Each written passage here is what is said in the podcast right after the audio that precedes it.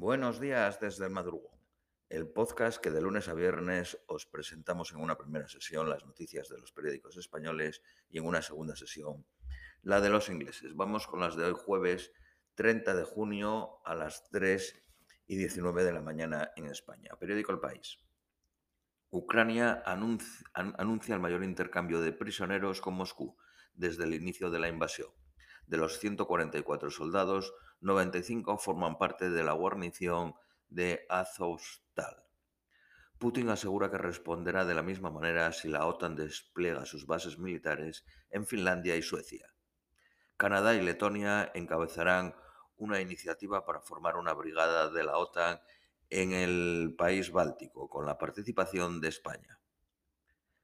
El, Organismo Internacional de Energía Atómica denuncia haber perdido el contacto con una central nuclear controlada por Rusia.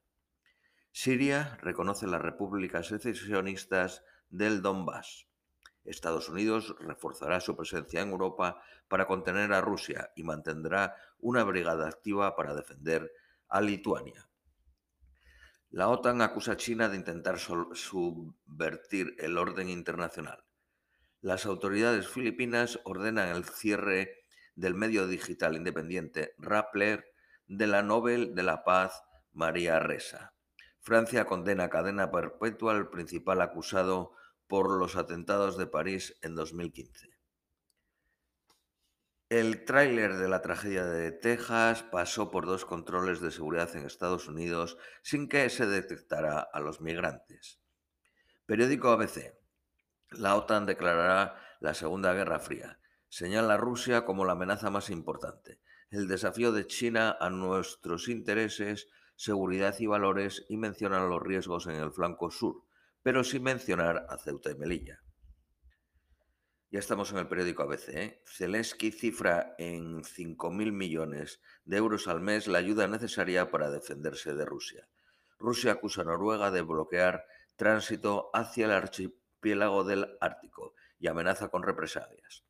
Ucrania y la Unión Europea firman un acuerdo sobre la liberación del transporte por carretera. El 89% de los ucranianos rechaza conceder tierras a Rusia para poner fin a la guerra, según una encuesta. Reino Unido contempla cortar el gas hacia la Unión Europea en caso de emergencia por la crisis con Rusia, según el Financial Times. El presidente de Ecuador derrota a los partidarios de Correa y retiene la presidencia de Ecuador. Periódico La Razón. Zelensky implora más armas y ayuda financiera a la alianza. Recuerda que el líder ruso no se detendrá. Esta es una guerra por el derecho a dictar las reglas europeas. Suecia y Finlandia tendrán el estatus de invitados hasta que los 30 socios ratifiquen su adhesión, lo que puede durar un año. La presencia de Estados Unidos en Rota crecerá hasta los 3.800 militares. La llegada de otros dos destructores podría retrasarse hasta un año y habrá que realizar obras en la base. La Agencia de Seguridad en Estados Unidos informó que tres personas fueron detenidas en Texas acusadas de tráfico de personas y homicidio por la tragedia del camión de Texas. El conductor estaba bajo los efectos de las metanfetaminas al ser detenido. Periódico Cinco Días. Los 27 fijan una postura común. El coche de combustión se acaba en 2035. Indra equipará los, a los submarinos de Noruega y Alemania. El rublo está en máximos de 7 años frente al dólar. El IPC se dispara al 10.2 en junio y se come 110.000 millones en salarios y ahorro en 12 meses. La población en riesgo de pobreza en España sube casi un punto, hasta el 27.8. Periódico El Economista. España comienza a exportar gas a Marruecos en plena cumbre de la OTAN. Repsol alarga todo el verano el descuento de 30 céntimos. Los ciberataques tuvieron un coste medio en España de 105.655 euros en 2021. El petróleo sube un 9% en cuatro días, ante el cese de actividad en Libia.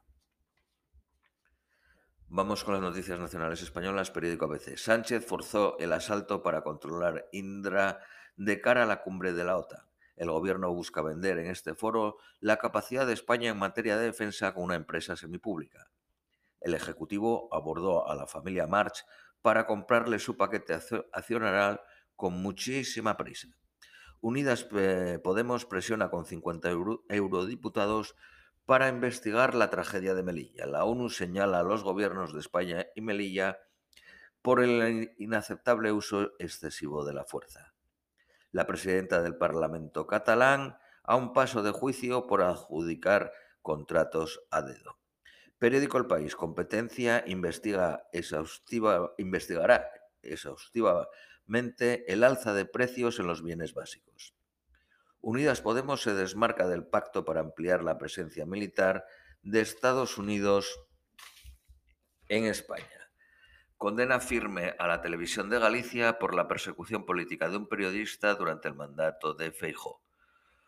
Una segunda forense se aleja de la tesis del envenenamiento como causa de la muerte de la tía del actor Luis Lorenzo y sostiene que la alta presencia de cadmio en el cuerpo puede deberse a un proceso natural del cuerpo tras el deceso. Periódico La Razón. Moncloa mira al Partido Popular ante el veto de sus socios al pacto con Biden. Podemos ya advierte de que no le gusta el despliegue de dos destructores más en la base de Rota.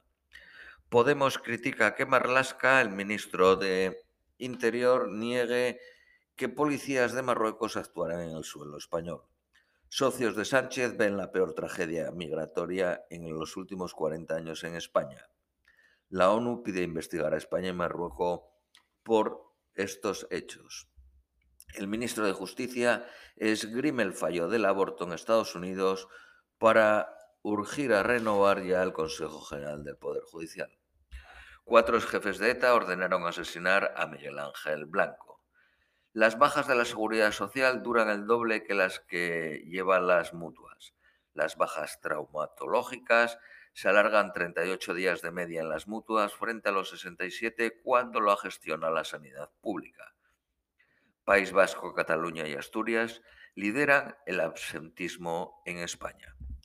Esto es todo por hoy, os deseamos un feliz jueves y os esperamos mañana viernes.